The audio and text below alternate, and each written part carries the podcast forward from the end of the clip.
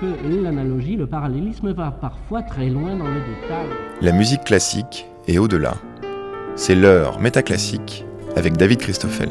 Quand on cherche une définition, on peut toujours aller consulter un dictionnaire, mais au lieu de tout de suite s'en remettre à l'autorité des académiciens, on peut aussi faire circuler la parole. Pour ce numéro Définir de Métaclassique, nous avons réuni trois musiciens qui ont pour point commun d'avoir dans les dernières semaines sorti un disque avec des œuvres de Jean-Sébastien Bach. Vous allez donc pouvoir entendre la claveciniste Liliane Gordis et les pianistes Dimitri Malignan et Dimitri Papadopoulos autour d'un mot si rare qu'il peut passer pour mystérieux, le mot dianoétique. Comme le jeu du dictionnaire peut aussi trouver du relief sur des mots connus pour être transparents et connus de tous, nos invités échangeront leur définition du mot lumière, associé à l'écoute d'une autre plage de l'un des trois disques. Mais d'abord, nous ouvrons l'émission à la recherche de la définition d'un mot relativement courant chez les interprètes, même s'ils n'en ont pas tous la même définition, le mot agogique, qui sera débattu par nos trois invités après l'écoute d'un extrait de l'allemande de la partita en Ré majeur BWV 828 de Bach par Liliane Gordis.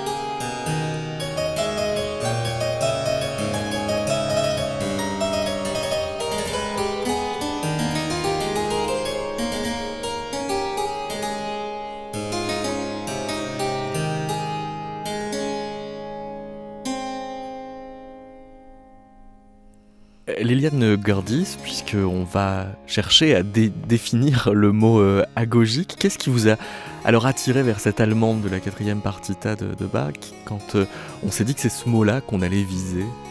Alors pour moi, euh, quand je pense à l'agogique, je pense à deux choses. Je pense aux, questions de dynamique et à l'espace de résonance. Et dans cette allemande, pour moi, il y a un énorme jeu de résonance.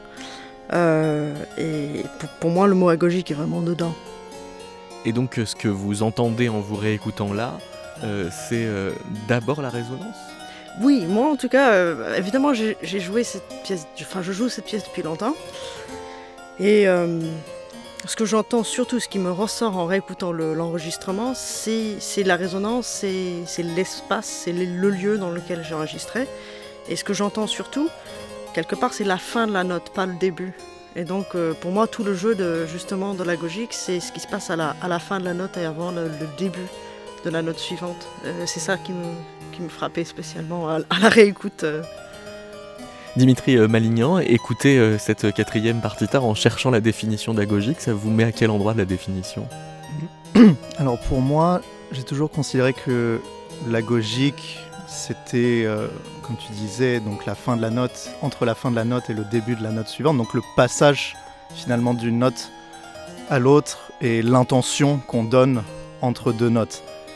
Et un des aspects euh, principaux pour moi, donc c'est évidemment le legato, qu'on pourrait appeler euh, euh, simplement comme ceci.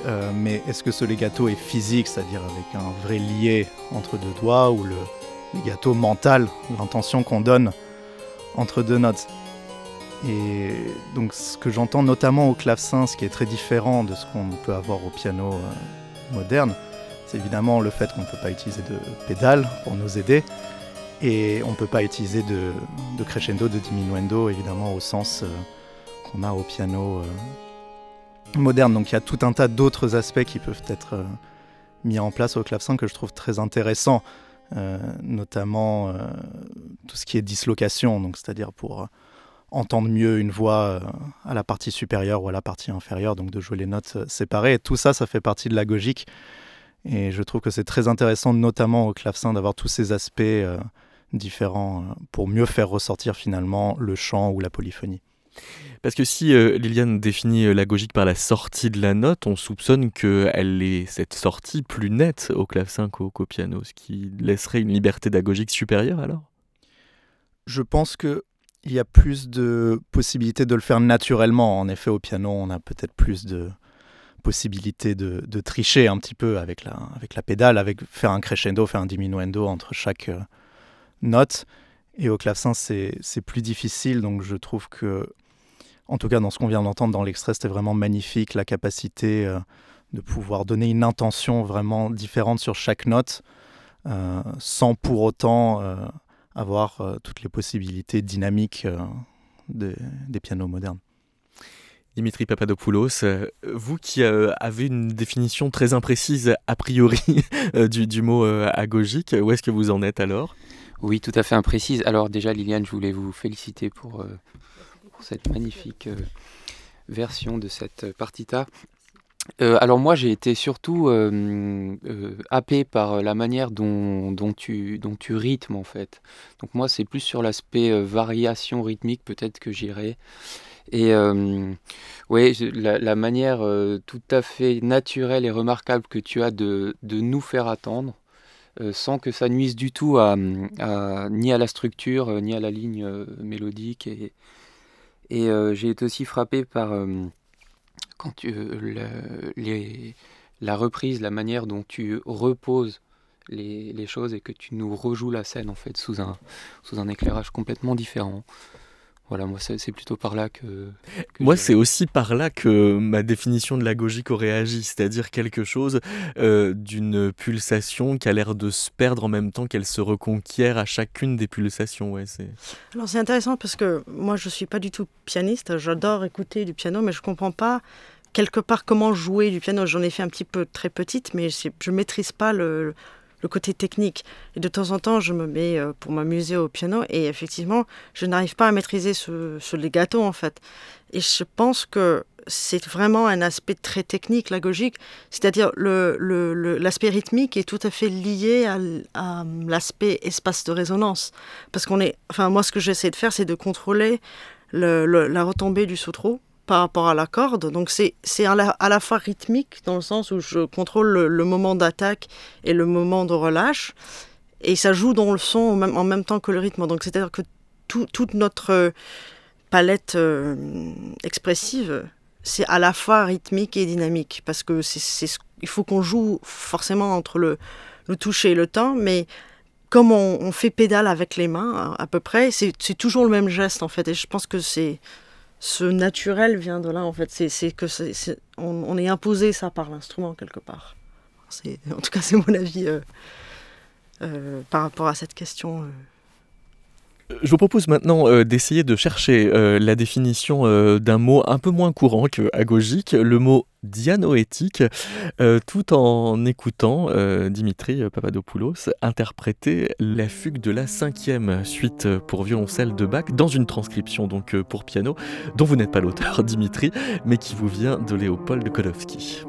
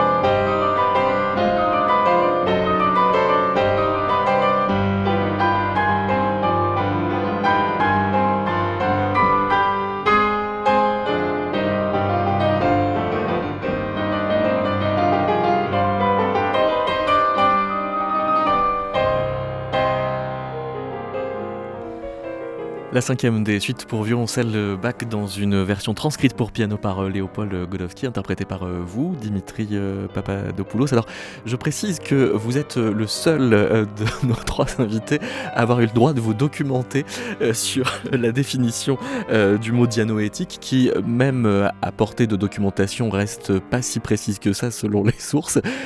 pourquoi est-ce qu'elle vous a orienté vers la fugue?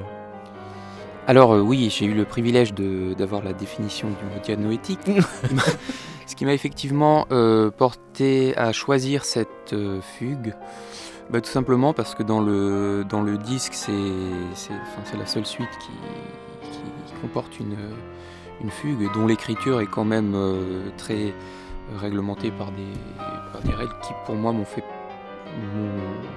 porté vers ce choix. Mais euh, finalement, j'aurais pu choisir quasiment n'importe quelle piste du disque parce que euh, le travail de Godowski sur, euh, sur les suites de Bach, à mon sens, montre un, respect vraiment fort sur, sur la musique de Bach. il a, il a, finalement, il n'a il a pas du tout modifié ni la structure ni la mélodie.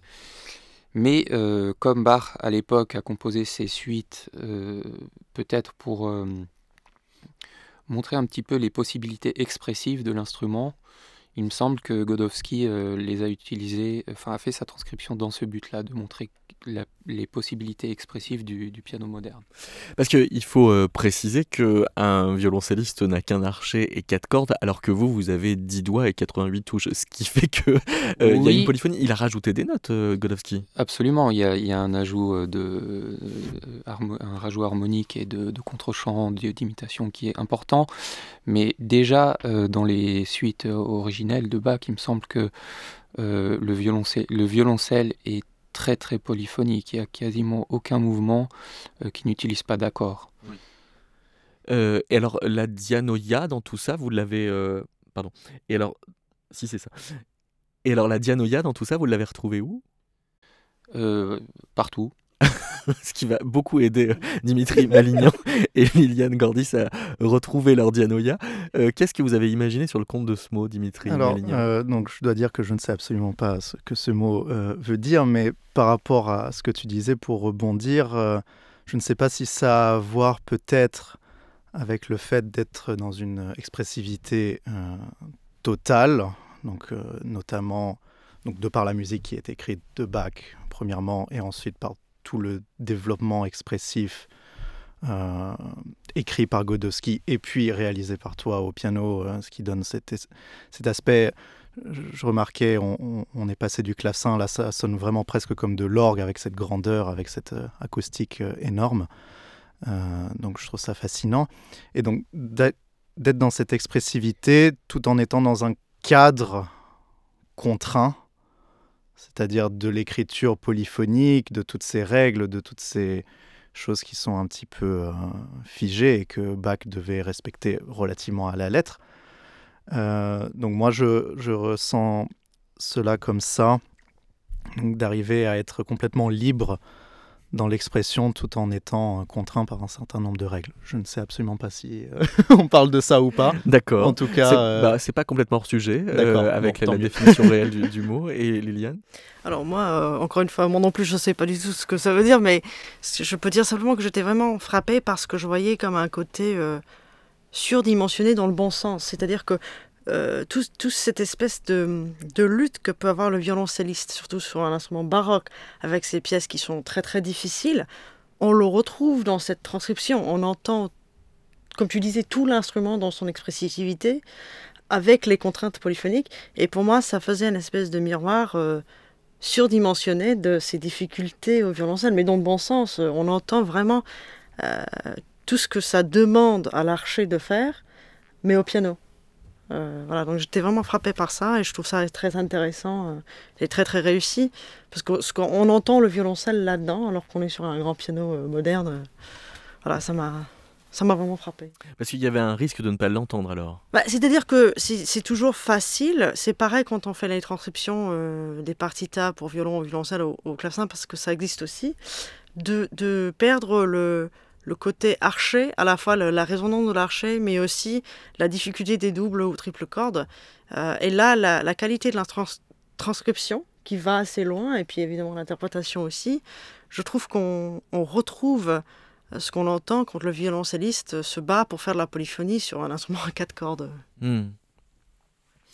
Alors, la, définition euh, euh, en fait, est assez réductrice. Elle, présente la Dayoya comme euh, donc un type de pensée spécifique pour les sujets mathématiques et techniques, et donc serait la capacité à produire un raisonnement de la pensée discursive. Sauf que quand on se met dans le texte platonicien, par exemple dans, dans le thé et tête, ce serait plutôt la pensée discursive telle qu'elle existe silencieusement en chacun, ce qui serait donc une discussion que l'âme euh, elle-même poursuit tout au long avec euh, elle-même, donc une figure comme ça euh, d'auto-réflexion, mais qui reste silencieuse et qui donc ne répond pas véritablement à des impératifs d'argumentation et même de logique, contrairement à ce qui est devenu la définition de la dianoéthique.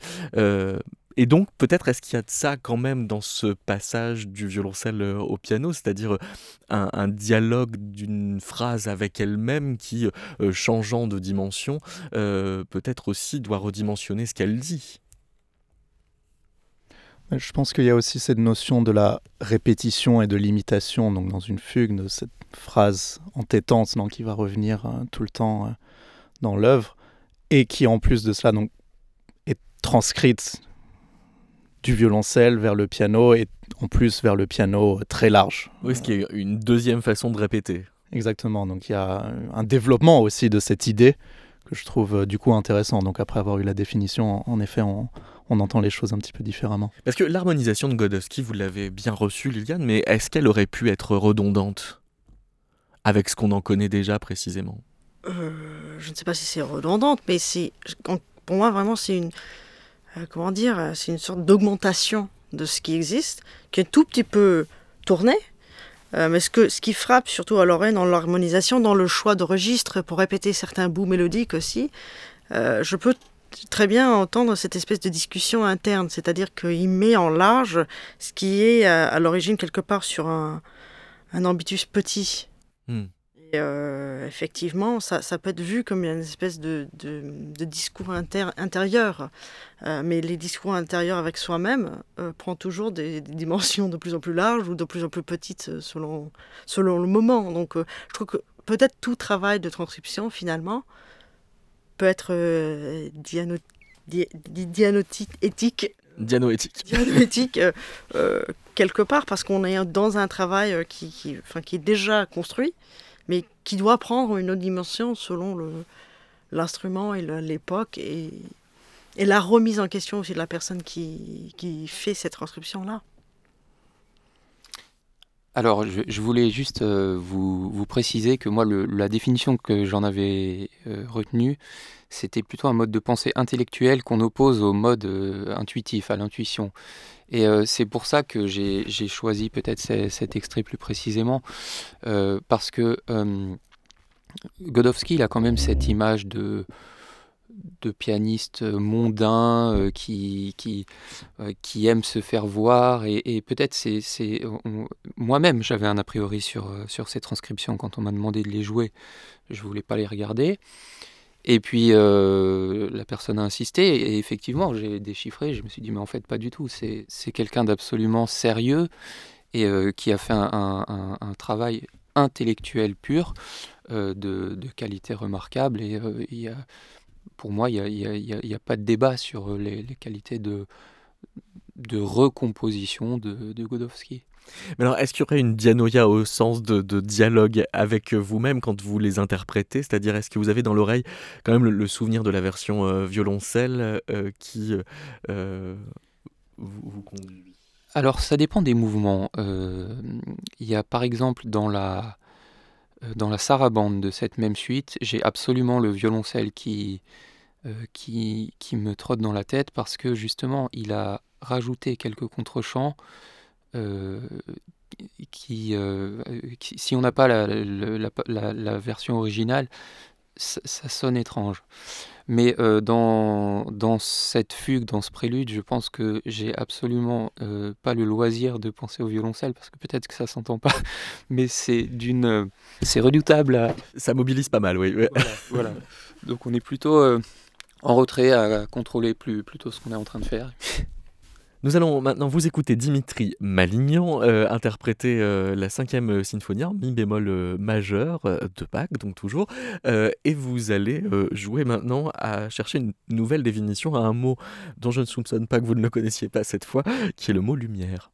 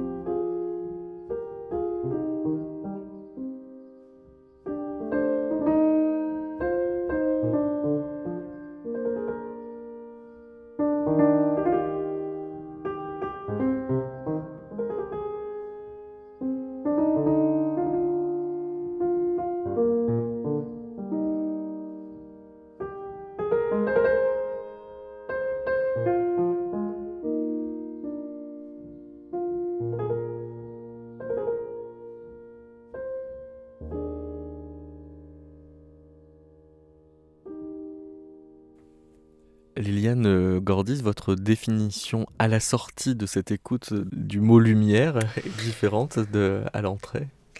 Alors, j'ai envie de dire que ça me fait surtout réfléchir à la gogique, en fait. Euh, non, mais j'entends beaucoup d'agogique là-dedans, et je crois que pour revenir à cette question de la fin de la note, la lumière ressort entre les notes, tout comme le silence. Et effectivement, mi bémol majeur, c'est une tonalité que on associe beaucoup à la, au calme, à la paix, à la lumière. Et l'interprétation s'y prête complètement. Il y a ce calme euh, qui plane et qui est très, qui est très lumineux.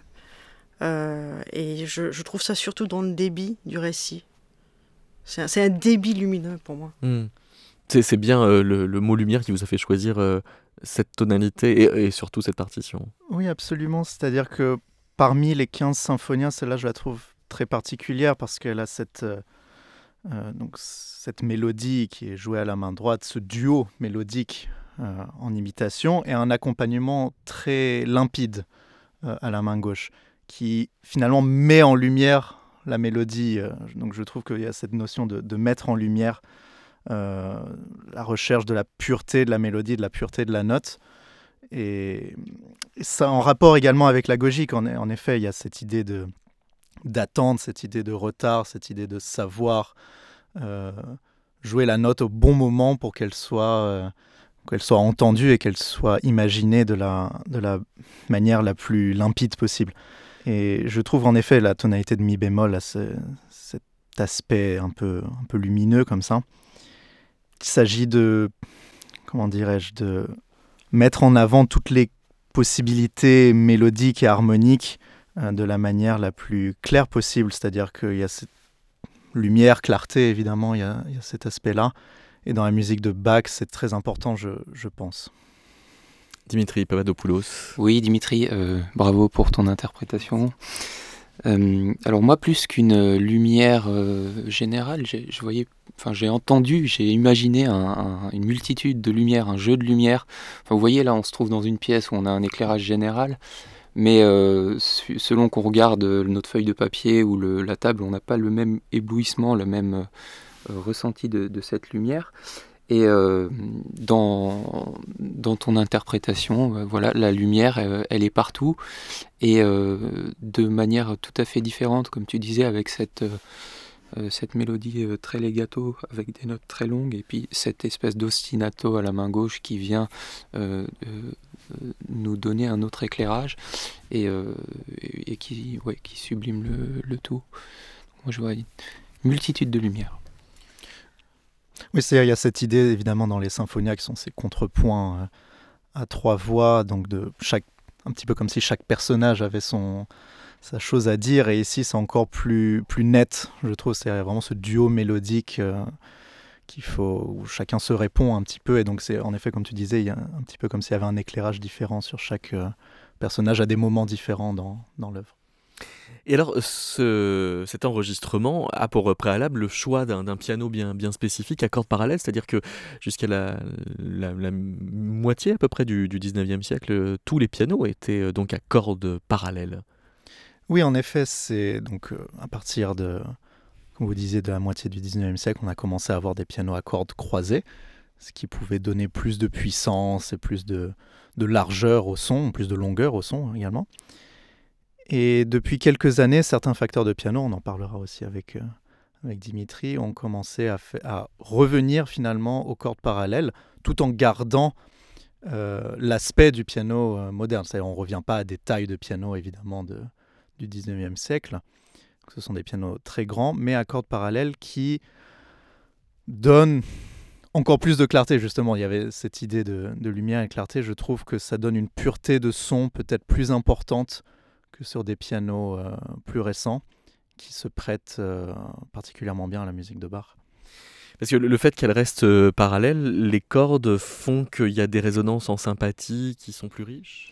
Il y a une sorte d'individualité de la note qui se crée, tout en restant évidemment très harmonique. Les choses se, se, mêlent toujours très bien, mais il y a une euh, pureté, une clarté voilà, qui est plus importante. Euh, je trouve on entend plus facilement du coup la, la polyphonie également. Et donc en effet, je trouve que c'est un, un, bon compromis finalement entre... Évidemment, on a l'habitude de nos jours depuis une centaine d'années d'entendre euh, le piano euh, récent ou alors les claviers anciens, que ce soit le clavecin, le fortepiano. Et donc ici, ça permet de faire un bon compromis euh, entre les deux. C'est peut-être un petit peu déstabilisant au début parce qu'on n'a pas l'habitude, mais je trouve que ça marche, ça marche très très bien.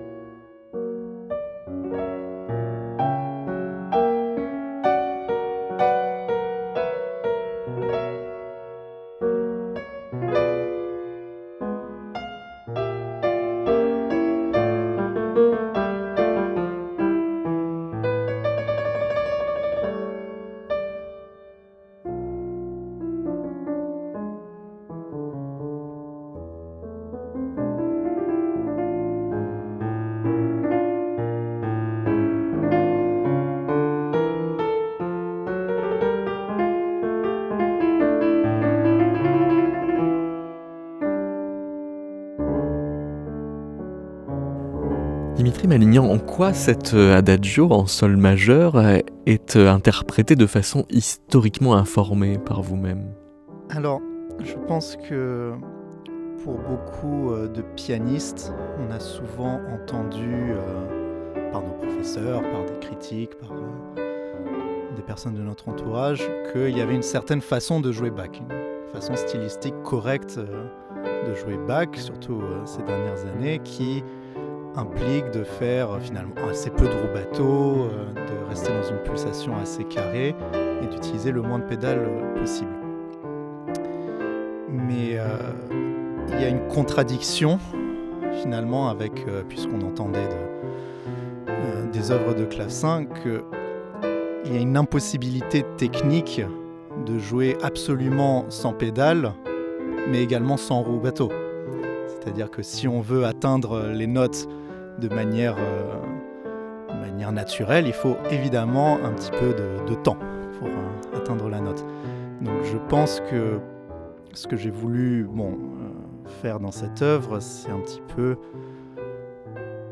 notamment avec ces harmonies qui sont très complexes parfois et qui demandent un petit peu de, lumière, faire attendre le moment et utiliser donc tout cet espace-temps finalement possible d'attente et de, retard.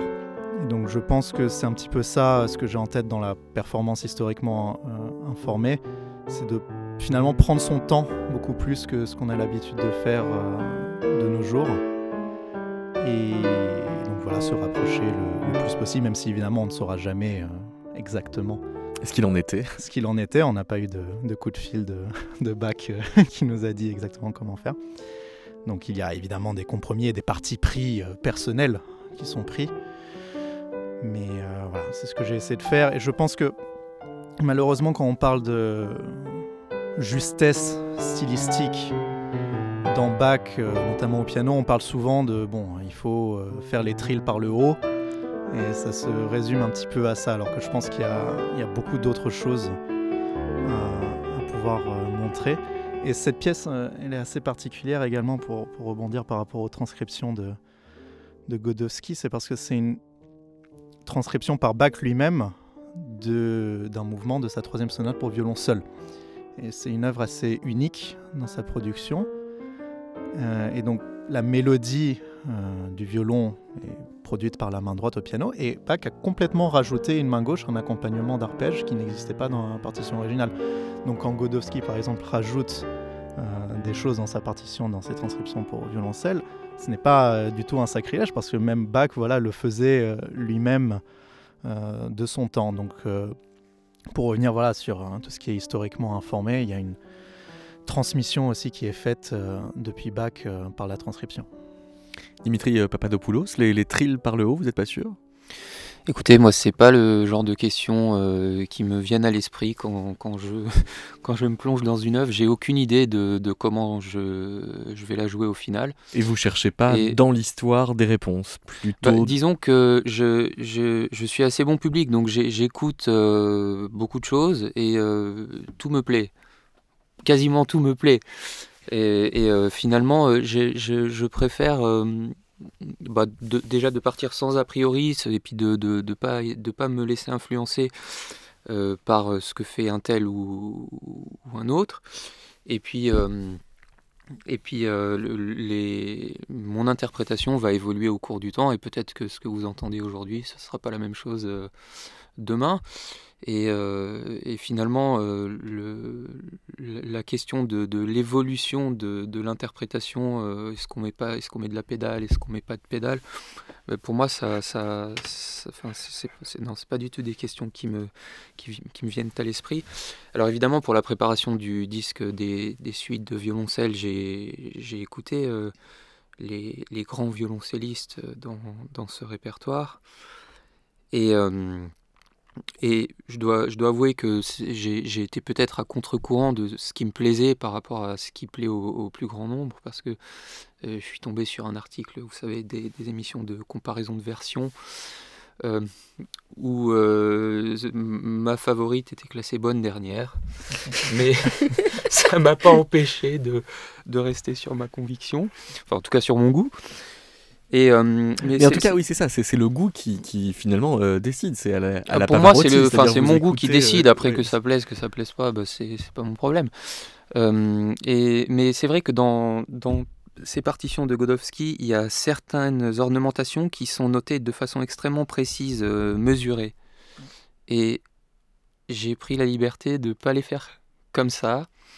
Alors euh, pourquoi je ne peux pas vous dire parce que il y a une, version déjà de ce disque magnifique euh, par euh, Sherbakov qui les a enregistrés et qui les joue avec l'ornementation telle que Godowski la voulait, c'est-à-dire très très mesurée.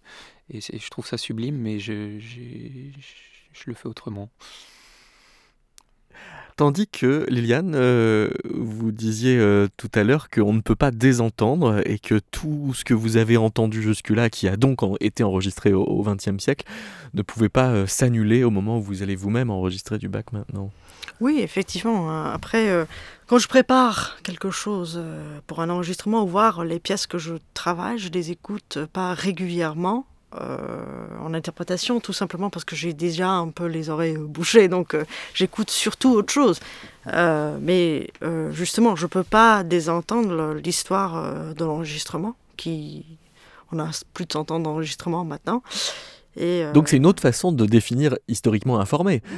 moi, moi, ce que, ce que, enfin, je pense que c'est assez important, c'est que le, le mouvement de l'historiquement informé est quand même très très servi par le disque. La réussite de ce mouvement est très très liée à l'essor du disque. Et je pense que c'est en partie parce que ce sont des instruments qui sont évidemment un peu imparfaits et qui sont servis par les conditions d'enregistrement. Et euh, il y a beaucoup de choses qui, qui étaient possibles et possibles de faire passer au plus grand public par le disque. Comment dire, quand on baigne dedans très jeune, on a entendu beaucoup d'écoles entre guillemets, des écoles euh, différentes, euh, des courants différents. Et c'est, drôle, euh, quand on est à l'intérieur de ce milieu-là, on a plus l'impression que de plus en plus, il y a des, vraiment des manières de faire qui deviennent de plus en plus concrètes, des traditions qui se créent, alors que peut-être qu'à la base, l'idée de l'historiquement informé, c'était de briser les traditions et se libérer.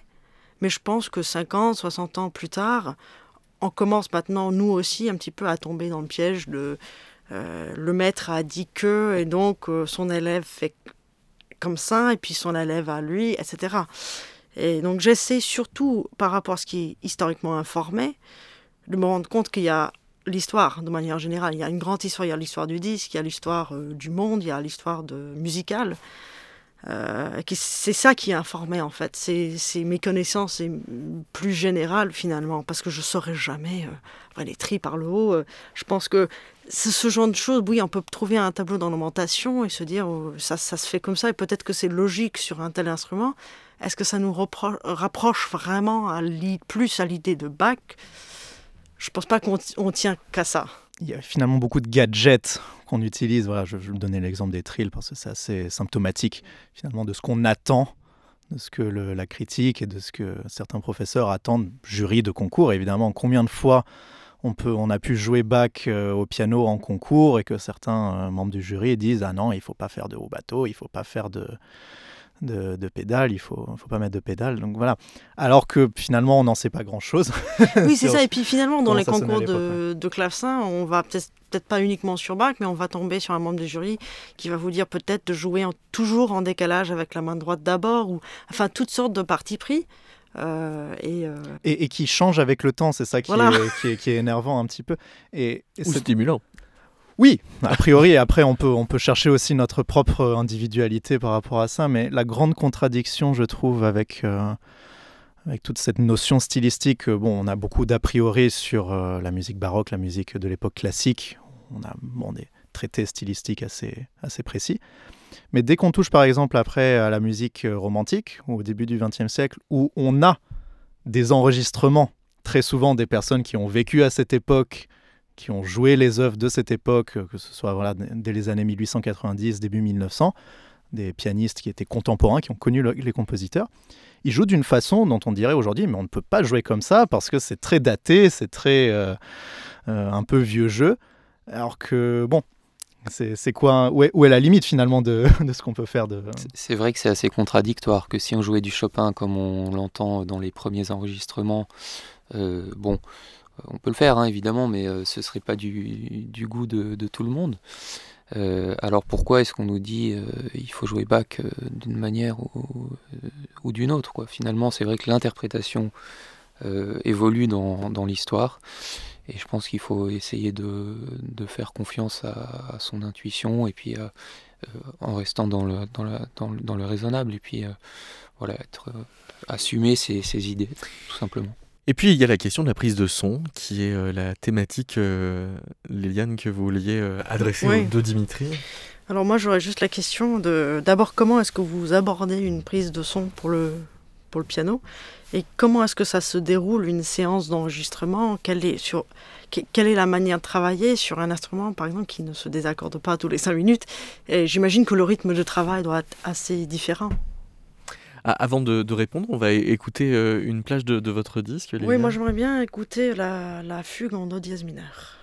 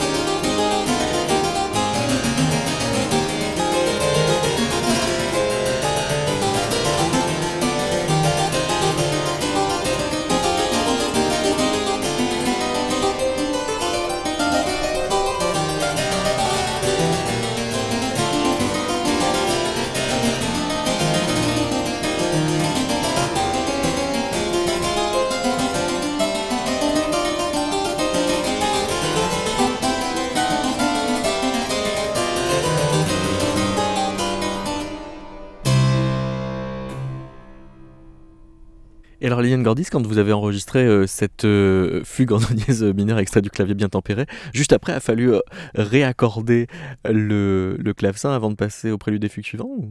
Alors, c'est plus une question d'abord de. il faut réaccorder pendant qu'on enregistre. Donc, s'il y a une note qui, qui, est un tout petit peu faux, il faut s'arrêter, il faut raccorder cette note. Si le temps change en plein séance, Parfois, il faut raccorder tout le clavecin. Ça dépend des conditions d'enregistrement. Mais il y a aussi, euh, par exemple, dans ce genre de pièces euh, où la tonalité est assez poussée, on veut donner de la couleur, mais il faut toujours veiller à ce que ça ne devienne pas trop désagréable. Donc, je pense que pour nous, par exemple, en tout cas pour mes enregistrements, la, question de tempérament et d'accord, euh, c'est primordial par rapport à l'interprétation, aux couleurs que je vais donner.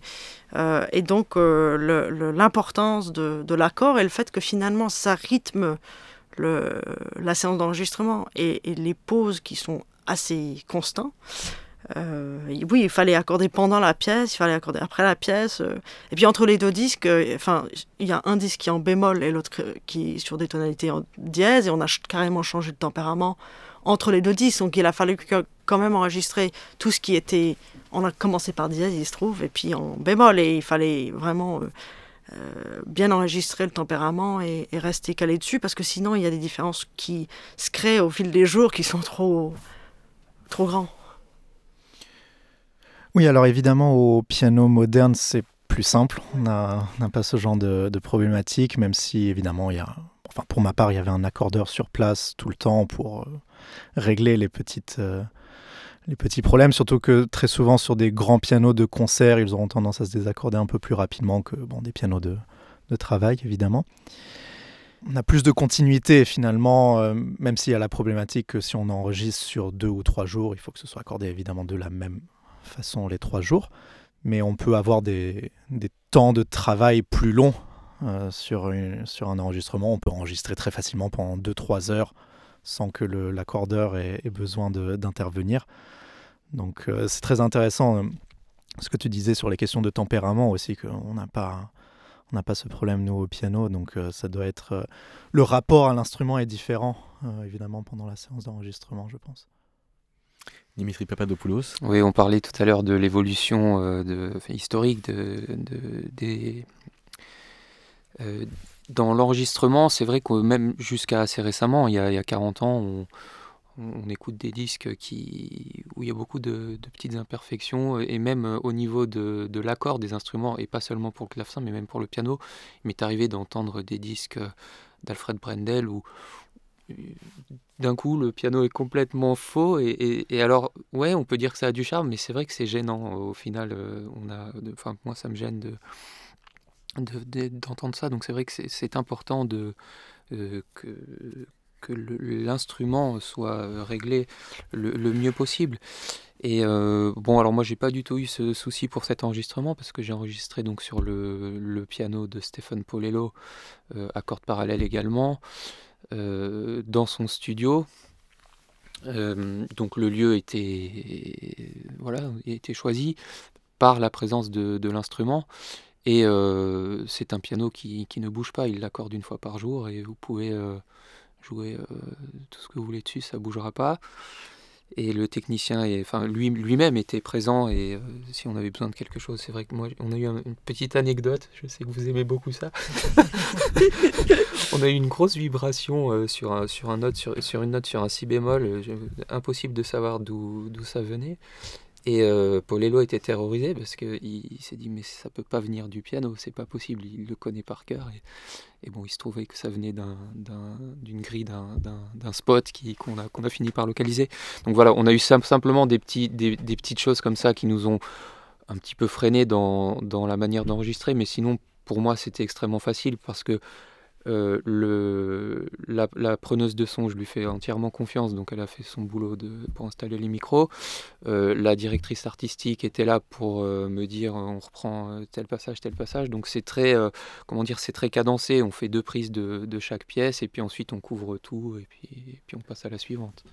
Et est-ce que vous faites beaucoup de, montage? Parce que au, clavecin, je sais que, je crois, euh, en taille euh, est capable de faire beaucoup de points de coupe à l'intérieur euh, de, enfin, de plusieurs prises, du coup. vous avez, au fond, contraire, le fantasme de la prise unique? Bah, je pense qu'il y a toute la question autour de l'enregistrement, de la véracité un petit peu de ce qu'on qu'on propose. Est-ce que c'est réaliste ou non? Cest je comprends que le vieux débat Gould. Voilà, je comprends qu'il y a une idéalisation euh, à l'enregistrement, au disque, c'est-à-dire que c'est un peu la version rêvée de, ce qu'on veut faire. Donc on a tous les moyens de montage, de prise de son qui nous permettent d'arriver à ce but. Mais il faut quand même qu'il y ait une certaine, euh, voilà, que, ça reste un petit peu réaliste et qu'il n'y ait pas trop de différence, disons, avec ce qu'on fait au concert. Donc moi, pour ma part, j'ai essayé de ne pas faire trop de montage. C'est-à-dire, euh, je sais que bon, certains musiciens aiment bien, voilà, faire des montages toutes les deux mesures, mais je trouve qu'on ça devient très vite artificiel. Euh, on perd un petit peu de le sens de la phrase souvent. Donc, euh, pour moi, euh, quand c'était des, courtes pièces, alors évidemment, on les enregistre plusieurs fois. On peut les enregistrer deux, trois fois, choisir la meilleure version. Mais pour des pièces courtes d'une ou deux minutes, vraiment, j'avais le, minimum de, montage et même parfois des, petites pièces en une prise. Oui, alors moi, encore une fois, je n'ai pas vraiment d'idée de, de, la quantité de montage parce que je fais entièrement confiance à la, preneuse de son qui s'en est occupée. Et quand elle m'a envoyé la, version, euh, ce qu'elle appelle la V1, hein, la première, le premier montage, bah finalement, il restait pas beaucoup à, faire. Donc voilà, moi, je, on lui suggère quelques, quelques petites choses qui nous, qui nous plaisent moins. Euh, mais effectivement, on est, on, je pense qu'on essaye de, de garder au maximum une, une, prise dans sa globalité. Et puis évidemment, en, gommant déjà les imperfections qui sont qu'on ne peut pas laisser passer. Et puis ensuite, c'est des, des, choix aussi, des choix d'interprétation. Liliane? Alors moi, je suis vraiment la reine du montage, mais c'est vraiment par choix parce que D'abord, je trouve que quand on enregistre un clavecin, on l'entend comme on ne peut pas l'entendre dans n'importe quelle salle. Et la, prise de, une bonne prise de son de clavecin, on entend vraiment le meilleur dans l'instrument. Et je pense qu'il n'y a aucune salle au monde qui est vraiment conçue pour entendre cet instrument. Donc d'abord, j'assume pleinement ce côté-là. Euh, je fais vraiment confiance à, à ma preneuse de son, euh, Aline Blondion, on a passé 8 heures à faire le balance euh, parce qu'il fallait vraiment arriver sur quelque chose qu'on aimait. Oui, 8 heures de balance quand même, euh, laisser l'instrument se reposer. c'est long, c'est très long, mais pour trouver vraiment ce qu'on voulait toutes les deux. Donc c'est quand même, voilà, ça c'est sur 5 jours, 8 heures c'est beaucoup, de, beaucoup de temps. C'est 20% quasi. Voilà, c'est ça, mais ça comptait suffisamment. Donc ensuite, à partir de ce moment-là, euh, moi, je travaille dans l'idée que comme déjà je suis en train de présenter l'instrument sous une optique qui n'est pas réelle, euh, moi, d'abord, je m'occupe d'écouter tous les rushs. Donc, euh, j'ai récupéré les rushs au début. dans leur totalité, j'ai tout écouté. Bravo. Bah, c'est vrai qu'il faut beaucoup de patience. Mais je trouve ça, à chaque fois, j'en apprends énormément. C'est peut-être les expériences les plus pédagogiques euh, que, que, je vis maintenant. Euh, j'apprends de cette expérience-là, mon jeu évolue par rapport à ce que j'écoute, y compris toutes les imperfections ou les choses que j'aime pas. Donc j'ai besoin, quand je fais un disque, de me confronter à ça. Donc j'ai fait un premier montage à partir de ça. Elle m'a envoyé des choses. Ensuite, on a fait un deuxième tour de correction. Et là, cette fois-ci, il n'y avait pas tellement de choses à, à changer après, mais c'est quand même un processus de plusieurs mois. Et euh, c'est vrai que j'assume complètement le fait de faire beaucoup de montage, pas tellement Évidemment, les, imperfections, ça c'est pareil chez tout le monde, mais vraiment de chercher à créer un objet qui n'existe que sur disque. Et que du coup, en concert, comme souvent je serais sur un autre clavecin ou dans une autre salle, et les, les périmètres changent tellement d'un concert à l'autre pour nous, parce qu'il n'y a pas cette, standardisation de l'instrument du tout, que je me, je me permets et j'assume que je présente un objet qui ne peut exister que sur, euh, sur disque et qui doit être réécoutable aussi au long terme. Euh, voilà, moi, c'est. Mais c'est euh, du. Ça, ça me ça m'intéresse comme un jeu aussi, un jeu de géométrie, de. Voilà, de cette espèce copier-coller, ça me, ça me fascine euh, artistiquement aussi. C'est très intéressant l'approche qui est complètement différente euh, pour le coup de par l'instrument et de par le fait que voilà le clavecin au concert ça, ça ne sonne pas pas de la même façon que, que disque alors que au piano j'ai l'impression qu'il y a une sorte de standardisation aussi qui s'est faite un petit peu où on attend au concert un petit peu ce qu'on a entendu au disque. On a, on a un peu les mêmes repères euh, euh, de perfection aussi et, d'acoustique. Donc il y a un peu ce, cette balance à trouver aussi entre l'enregistrement et le concert, euh, mais pour les instruments. et l'idée qu'aussi au clavecin, les instruments sont très différents. de l'un à l'autre, alors qu'au piano, il y a une standardisation évidemment. dans les salles de concert, on retrouve 90% du temps le même piano. Donc euh, c'est évidemment différent. Et alors Dimitri Papadopoulos, pourquoi est-ce qu'il n'y a que 3 des 6 suites euh, pour euh, violoncelle? Il faudrait demander à M. Godowski pourquoi est-ce qu'il en a transcrit que 3. Et vous savez pourquoi? non, je pense que c'est vraiment par, par choix. mais mais je trouve qu'elles s'enchaînent extrêmement bien, les trois. De, si vous écoutez le disque d'une traite, ça, fait un petit, je sais pas, une, espèce de suite parfaite. Et il a, il a, il a également euh, transcrit les euh, trois des partitas pour violon. Et je dois m'y atteler, mais il faut un peu de courage d'abord. pour le, volume 2. Hein. Et alors on finit l'émission avec euh, laquelle de, lequel des mouvements? Ah bah on parlait d'énergie, on peut mettre la gigue de la troisième. Merci beaucoup Dimitri euh, Papadopoulos, merci Dimitri Malignan et merci Liliane Gordis. Merci David pour votre gentillesse. merci, merci. Merci de nous avoir euh, accueillis.